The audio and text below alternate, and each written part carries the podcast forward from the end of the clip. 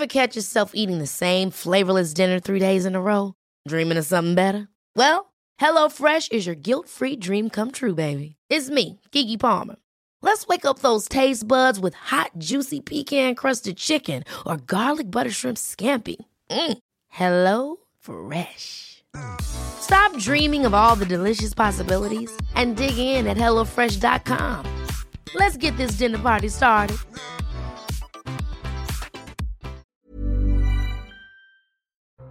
Bonjour, aujourd'hui dans la santé expliquée à ma fille, je réponds aux questions de Sacha sur l'andropause. Est-elle vraiment l'équivalent de la ménopause mais chez les hommes?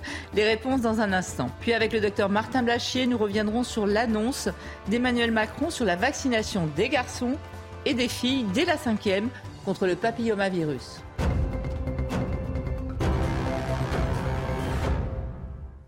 Alors Sacha, on s'intéresse aujourd'hui à l'andropause. Alors ce n'est pas une maladie, c'est quelque chose de physiologique, de tout à fait normal. C'est une période de la vie. Hein. On le sait, les changements hormonaux font partie intégrante du vieillissement et c'est bien de ça qu'il s'agit aujourd'hui. Alors est-ce qu'on peut dire que l'andropause, c'est en quelque sorte la ménopause qu'ont les femmes, mais chez les hommes? Alors, effectivement, euh, si on en reste au nom, euh. c'était effectivement pour faire un parallèle avec la ménopause chez les femmes. Mais on va voir que c'est pas un nom très bien choisi. Je m'explique.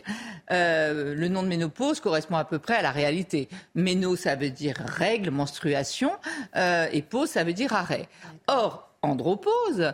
Euh, andro, ça veut dire hormone mâle, hein, androgène c'est le mâle, et pause, arrêt. Or, chez les hommes, dans l'andropause, il n'y a pas du tout d'arrêt des sécrétions des hormones mâles. Donc le nom est mal choisi. C'est pour ça d'ailleurs que les scientifiques préfèrent l'appeler soit le DALA, c'est assez joli, je trouve DALA, euh, qui correspond mieux à la réalité. DALA, ça veut dire déficit androgénique lié à l'âge. Tatondala. Euh, Ou alors SDT, syndrome de déficit en testostérone. Donc c'est vraiment un problème lié à la testostérone, à l'hormone de la testostérone. Oui, d'ailleurs, je crois qu'on va quand même continuer à l'appeler andropause pendant oui, l'émission. Et du coup, la testostérone, à la base, à quoi elle sert Pour comprendre après qu'est-ce qui se passe quand euh, il y a un problème avec la testostérone? Tu as raison, c'est tout à fait lié à la testostérone. La testostérone à l'âge et à la testostérone. voilà. La testostérone, c'est l'hormone mâle par excellence, si tu veux. Elle est sécrétée à 85% par des petites cellules qui se trouvent dans les testicules que l'on appelle les cellules de Leydig. Euh, ces petites cellules, en fait, elles fabriquent pratiquement de la majeure partie de, de, de la testostérone chez l'homme. Et il y a 15% qui sont fabriqués quand même par une petite glande qui se trouve sur les reins, sur chaque rein, Hein, on en a deux, ce qu'on appelle la surrénale. Et c'est d'ailleurs ce qui explique que les femmes, elles aussi, en moindre quantité, mais elles ont aussi de la testostérone, puisqu'elles ont aussi des surrénales qui fabriquent un peu de testostérone. mais la, majeure partie, c'est sur euh, les cellules de Leydig. Donc chez les hommes. Voilà. Et la testostérone, elle, elle, elle a quoi comme action sur le corps humain? Elle a plein d'actions. Elle a plein d'actions qui sont absolument. On peut dire, pour résumer toutes les actions, qu'elle va agir. C'est l'hormone de l'énergie, mais de l'énergie physique et de l'énergie mentale, psychique. Elle agit sur pratiquement tout, comme on va le voir. Sur le cerveau, tu vois, elle te donne le moral, elle facilite la concentration, la mémorisation. Euh, elle agit sur les muscles, hein, on le sait. Hein, c'est ah ceux qui font du dopage, hein, c'est la force musculaire et se font euh, gonfler les muscles. Elle agit aussi sur les os et ça, on le sait moins. Alors que c'est très important. Euh, la testostérone est très importante pour avoir une bonne densité osseuse, une bonne qualité osseuse, tu vois. Elle agit aussi sur la moelle osseuse, ça aussi on le sait moins. Elle fait fabriquer euh, notamment les globules rouges. Donc tu vois, quand je te dis que c'est vraiment l'hormone de l'énergie, et encore on a mis les principaux effets, il y en a d'autres. Hein. Elle agit bien entendu sur la sexualité, non seulement sur la qualité du sperme, mais aussi sur les érections. Euh, dans le cerveau, j'ai oublié la libido aussi. Hein. Là, c'est là que ça se passe. Hein. Tout, tout vient de le boss euh, de la sexualité, c'est quand même le cerveau. Le plus gros organe sexuel du corps, c'est le cerveau. Et elle agit aussi sur la peau, donc l'épaisseur de la peau, la pilosité aussi aussi, tu sais, euh, à la puberté, quand l'hormone, euh, quand la testostérone est fabriquée en grande quantité, c'est là que tu vois aussi apparaître euh, caractère sexuel secondaire, notamment les poils, la barbe partout, etc. Donc voilà les principaux effets de la testostérone. Et ce qui est très bien fait, c'est qu'en fait, la testostérone, tu sais que ce corps humain est incroyable, elle est donc, je te disais, fabriquée à 85% dans les petites cellules de la des testicules, mais c'est pareil, l'ordre, il est donné dans le cerveau. On a, enfin, pardon, les hommes ont une espèce de thermostat dans le cerveau qui va déclencher une hormone qu'on appelle LH et qui va, quand il en manque la testostérone, déclencher la production. Euh, voilà, réguler, exactement. Quand il y en a trop, elle va se calmer. Et quand euh, il en manque, la production va être augmentée. C'est quand même très bien fait. Et alors, donc là, c'est ce que fait la testostérone. On a vu que quand il y avait l'andropause, il y avait un problème avec cette testostérone. Alors, pour expliquer plus simplement, est-ce que tu peux expliquer les différences entre la ménopause chez la femme et l'andropause chez l'homme Tu nous as dit déjà que ce n'était pas un arrêt net de la production d'hormones, mais il y a quoi d'autre comme différence? Il y, a pas mal de différences qui sont assez importantes, effectivement, et c'est bien de les préciser. Tu vois, par exemple, le, chez les hommes, comme, comme on vient de le dire, tous les hommes ne sont pas touchés, on va y revenir. Hein. Ils sont, c'est pas ça, ça va pas euh, toucher tous les hommes, contrairement à, la, ménopause. La ménopause, on le rappelle, toutes les femmes passeront, qui arrivent à un certain âge bien sûr, c'est en moyenne 50 ans, tu vois, et toutes les femmes seront touchées, que ce soit euh, maman, euh, sœur, euh, fille, cousine, grand-mère, toutes les femmes, hein, contrairement aux hommes. Chez les femmes, la, la ménopause, voilà, un arrêt total des sécrétions des hormones féminines, hein, les ovaires s'arrêtent de sécréter. En revanche, chez les hommes, c'est une diminution qui va être progressive de la testostérone. C'est pour ça que pose le mot est mal choisi. Hein. Et surtout, chez les femmes, quand elles sont ménopausées, ça veut dire qu'elles ne peuvent plus faire d'enfants. Elles ne peuvent plus jamais avoir d'enfants. Alors que les hommes peuvent encore avoir un enfant. Je rappelle quand même le record, euh, c'est un Indien de 96 ans qui a eu un enfant à 96 oui, mais la fertilité baisse quand même avec les années. On n'est pas, les hommes ne sont pas, même si bien sûr, tu as tout à fait raison. Ils sont de moins en moins fertiles quand même avec le temps. Exactement, c'est vrai. Euh, la fertilité, elle va diminuer, mais on a encore des spermatozoïdes, on peut encore procréer, et ce, ce record, 96 ans. et tu nous as dit, les hommes, les hommes, que tous les hommes n'étaient pas euh, touchés par l'andropause. Alors, est-ce que c'est dû au hasard? Est-ce que pourquoi certains hommes sont touchés? Et pas d'autres Déjà, c'est quoi la fréquence? En, fait, euh, on ne sait pas. Ah. C'est-à-dire que on estime. Alors en fait, la testostérone, elle va diminuer euh, avec, l'âge, hein, avec le temps, comme on va le voir sur ce schéma. Tu vois, on va dire que, allez, pic de testostérone, c'est entre 30 et 40 ans, où là, vraiment, c'est quasiment 100%, euh, tu vois, et avant, hein, bien avant aussi. Hein. Après, ça commence... Certains chiffres disent qu'il y a un homme sur cinq, c'est-à-dire quand même 20% des, des, hommes, qui commencent à être touchés à 50 ans. Et puis tu le vois, c'est la proportion de testostérone dans le corps. On voit bien qu'au fil des années, bah, il y en a quand même beaucoup moins. Mais il y en a encore, tu vois. Et on ne peut pas prévoir chez qui ça va diminuer. Alors justement, il n'y a pas de, a pas de profil type d'hommes qui vont être androposés. Alors si, il y a quand même des facteurs de risque ah. d'être euh, plus androposé. Euh, D'avoir plus de risque d'être androposé. Alors l'obésité. Alors c'est peut-être un homme qui s'est mis du, vernis à ongles, je ne sais pas, sur les orteils. on parle toujours des hommes. on parle toujours des hommes. Donc il y a le surpoids qui est un facteur important. Pourquoi? Parce qu'en fait, quand on est en surpoids, la graisse, en fait, elle va transformer, aider à transformer la testostérone en hormone euh, féminine. Et d'ailleurs, bien souvent, d'ailleurs, les personnes qui sont obèses ont des signes, un peu des seins, ce qu'on appelle des gynécomasties, tu vois, pas du poids, mais, mais dû à la transformation de la testostérone en hormone féminine. Donc l'obésité, le tabac, l'alcool, la sédentarité. Quand tu bouges pas, tes muscles, d'avoir une activité physique, ça aide à fabriquer de la testostérone, l'hypertension artérielle et certains médicaments, notamment des chimiothérapies, des antidépresseurs, etc., qui peuvent avoir une influence. Et alors, comment un homme va pouvoir savoir, même, même s'il a euh, certains, de, certains de ces facteurs de risque, va être sûr et va savoir qu'il a qui fait une andropause? Est-ce qu'il y a des, des, des symptômes propres à l'andropause? Alors, pour résumer, on va dire que lorsqu'un homme ressent une espèce de coup de vieux, mais accéléré, il euh, n'y a pas d'explication, tout à coup, il a l'impression... de à partir de. Il y en a, c'est 40 ans, il y en a, c'est 50 ans. On va dire qu'en moyenne, euh, les 20% dont je te parlais tout à l'heure, un homme sur cinq, on dit que c'est à, partir de 50 ans. Euh, mais, un coup de vieux, c'est-à-dire Mais certaines études disent que c'est un peu moins. Un peu, enfin, c'est pas un homme sur cinq, c'est.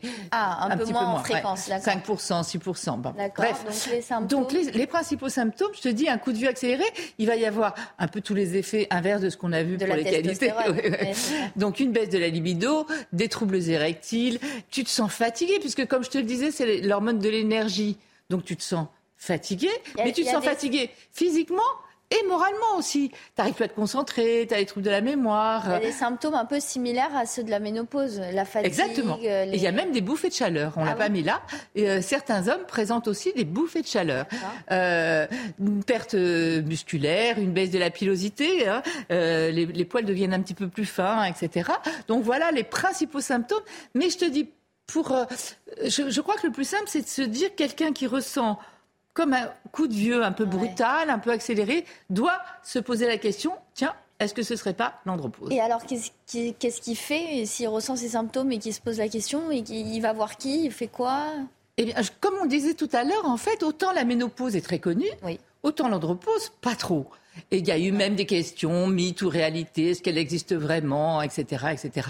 Peut-être par certains hommes qui, qui, avaient peur de vieillir, je ne sais pas.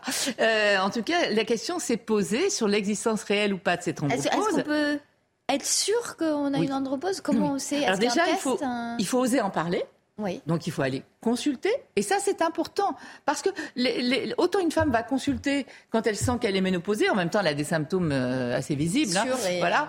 Euh, mais autant un homme a du mal. Or, il faut euh, pas hésiter à aller consulter votre médecin généraliste, votre urologue, votre endocrinologue, les, médecins des hormones. il va savoir que c'est ça?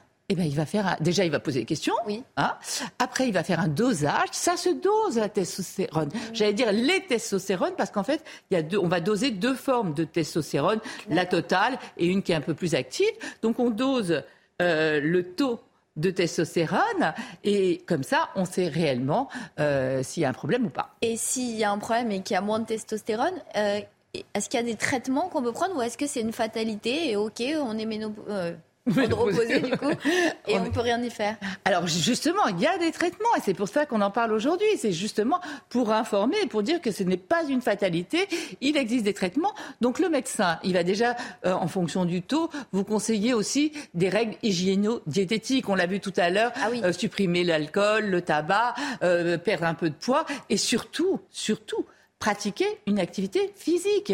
L'activité physique fait produire de la testostérone, fait sécréter de la testostérone. Donc ça, c'est important. Et sinon, si ça ne suffit pas, il peut vous donner euh, des traitements à, de la testostérone. On va en fait, c'est un traitement substitutif. On va pallier le manque. On va ça vous donner. donne la testostérone. Voilà, on t'injecte soit en injectable, soit en gel, soit en capsule. Le médecin peut vous proposer des traitements à base de testostérone. J'en profite pour dire, on ne va pas acheter de la testostérone sur Internet parce qu'en fait, c'est un traitement qui doit être surveillé. Hein.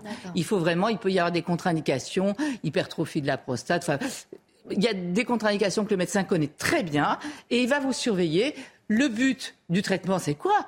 Bah, C'est de, ah, redonner tout, ça, retrouver tout ce qu'on a perdu, exactement. Et on y arrive. Et surtout, on s'évite finalement. C'est un traitement à visée diagnostique, puisque si au bout de quelques semaines ou quelques mois, ça, ça, fonctionne, c'est que c'était ça. Donc voilà, et on continue toujours son traitement sous surveillance. Et comme je te disais, ça existe sous plusieurs formes euh, de médicaments. Et est-ce que c'est les... Parce que là, il y a écrit améliorer la qualité des érections. Est-ce que c'est les mêmes médicaments qu'on donne quand on a des troubles de l'érection ou ça n'a rien à voir? Alors non, ce qu'il faut bien comprendre, c'est que les traitements de l'andropause, la testostérone, elle, elle va agir vraiment sur tout sur le, ah. elle va vous donner une énergie sur le bien-être physique, sur le bien-être euh, moral. Elle va éviter l'ostéoporose. Je rappelle quand même qu'un tiers des fractures du col de, du fémur, euh, c'est lié chez les hommes. C'est lié à l'ostéoporose, une perte de la densité osseuse. Donc elle va vous redonner tout ça. Donc en plus c'est de la prévention aussi. Hein. Donc il faut le faire. Alors que tous ces médicaments que tout le monde connaît hein, maintenant, le Viagra, le Cialis, le Levitra et le Spedra, il y en a quatre J'en profite pour dire, on les achète pas sur Internet, mm. eux aussi, hein, non plus, surtout pas. Euh, c'est sur ordonnance. Il y a des contre-indications. Les quelques différences, on va dire que les Viagra, les Vitras, Pedra, euh, ça va fonctionner pendant 3-4 heures. Et la différence, c'est surtout avec le Cialis qui, lui, peut fonctionner jusqu'à 36 heures. Donc voilà les principales différences. C'est deux choses. C'est pas le médicament de l'andropause. Non. Il y a le testostérone, andropause et troubles de l'érection. Il y a des médicaments tout ça. pour Voilà. Et ça, c'est important, c'est important de le dire. C'est pas une fatalité. Autant les femmes, eh bien, elles se font traiter pas, pas, toutes, hein, mais elles peuvent se faire traiter pour la ménopause, et eh bien les hommes aussi. Donc il ne faut pas hésiter à aller consulter, à en parler. C'est pas une fatalité. Ben voilà, c'est pas une fatalité l'andropause.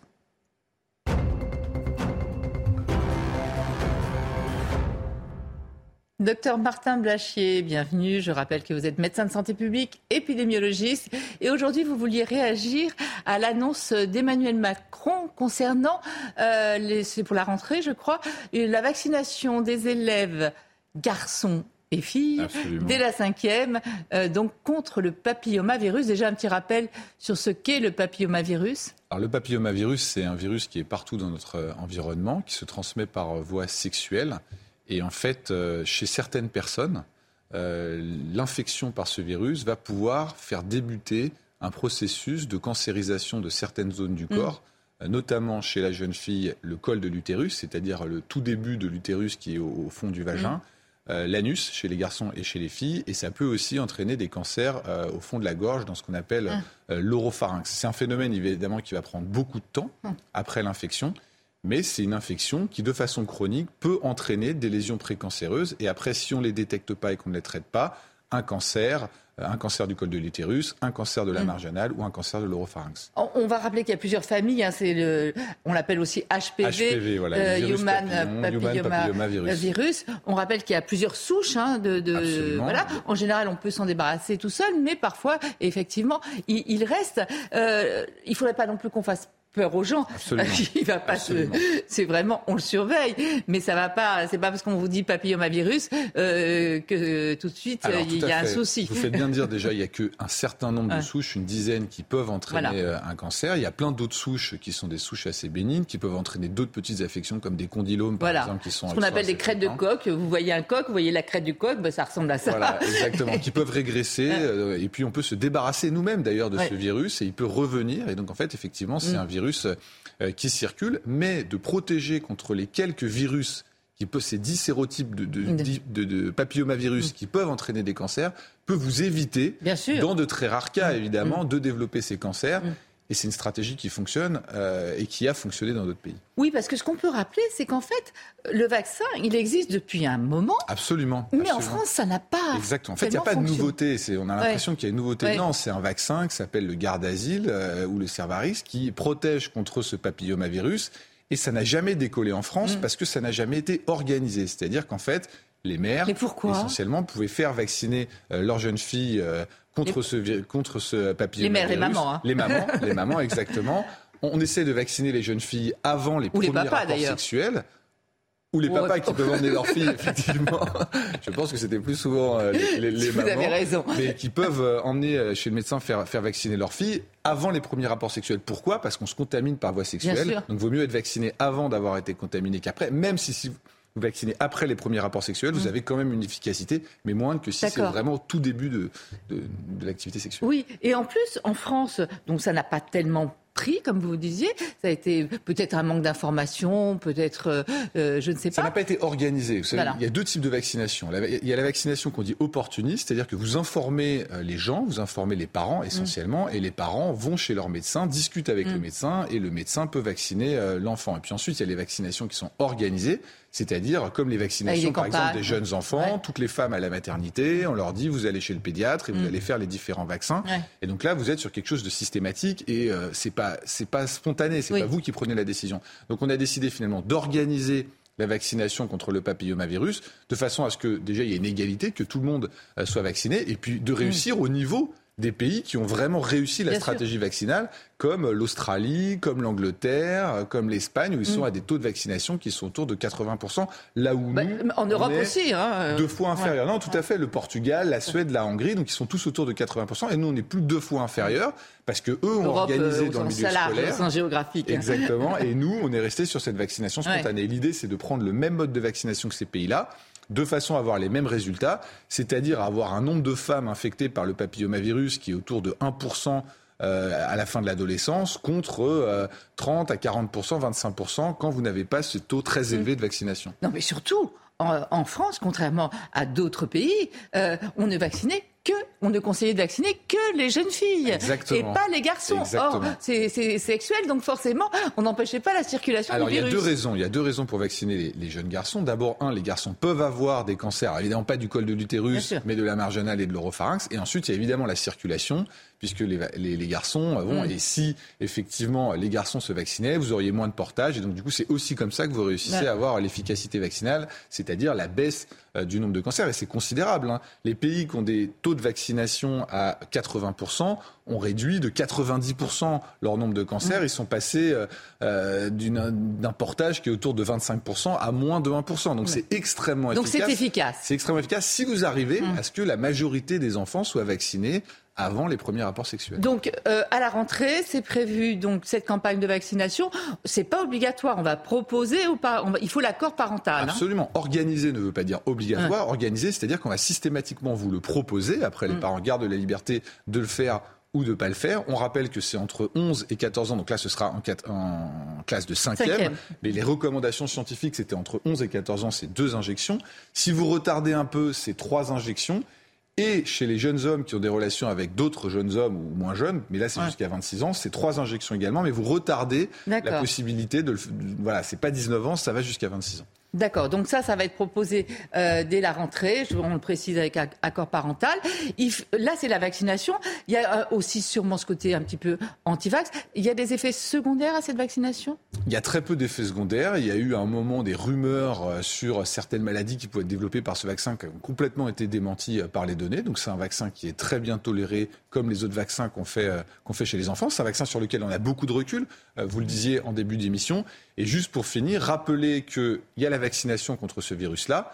Mais quand on faisait les frottis chez les jeunes femmes, qu'on fait tous les deux ou trois ans, euh, toutes les femmes connaissent ça. Bah, le but, c'était de dépister ces lésions précancéreuses. Bien sûr. Mais normalement, ces lésions précancéreuses seront beaucoup, beaucoup, beaucoup moins fréquentes dans les cohortes de jeunes filles mm. et de, enfin de jeunes filles en tout cas, sur ce cancer du col de l'utérus, qui auront été vaccinées dans leur jeune âge. D'accord. On peut rappeler donc euh, l'un n'empêche pas l'autre. Hein. Il y a la vaccination d'un côté. La vaccination prévient les lésions, le frottis les détecte à un stade précoce. Et effectivement, l'objectif, c'est de faire un frottis tous les 3 ans entre 25 et 30 ans. Et ensuite, c'est tous les 5 ans si les frottis sont mm. normaux, à partir de 30 ans jusqu'à 65 ans. Surtout qu'il y a énormément de jeunes filles qui n'ont pas été euh, vaccinées. Donc vraiment, le, le, dépistage, il faut y aller, faire un frottis régulièrement, c'est important. Merci beaucoup, docteur Blachier. Merci à vous de nous avoir suivis et rester en notre compagnie. L'info, c'est sur News. Ever catch yourself eating the same flavorless dinner three days in a row? Dreaming of something better? Well, HelloFresh is your guilt-free dream come true, baby. It's me, Kiki Palmer. Let's wake up those taste buds with hot, juicy pecan-crusted chicken or garlic butter shrimp scampi. Mm. Hello Fresh. Stop dreaming of all the delicious possibilities and dig in at HelloFresh.com. Let's get this dinner party started.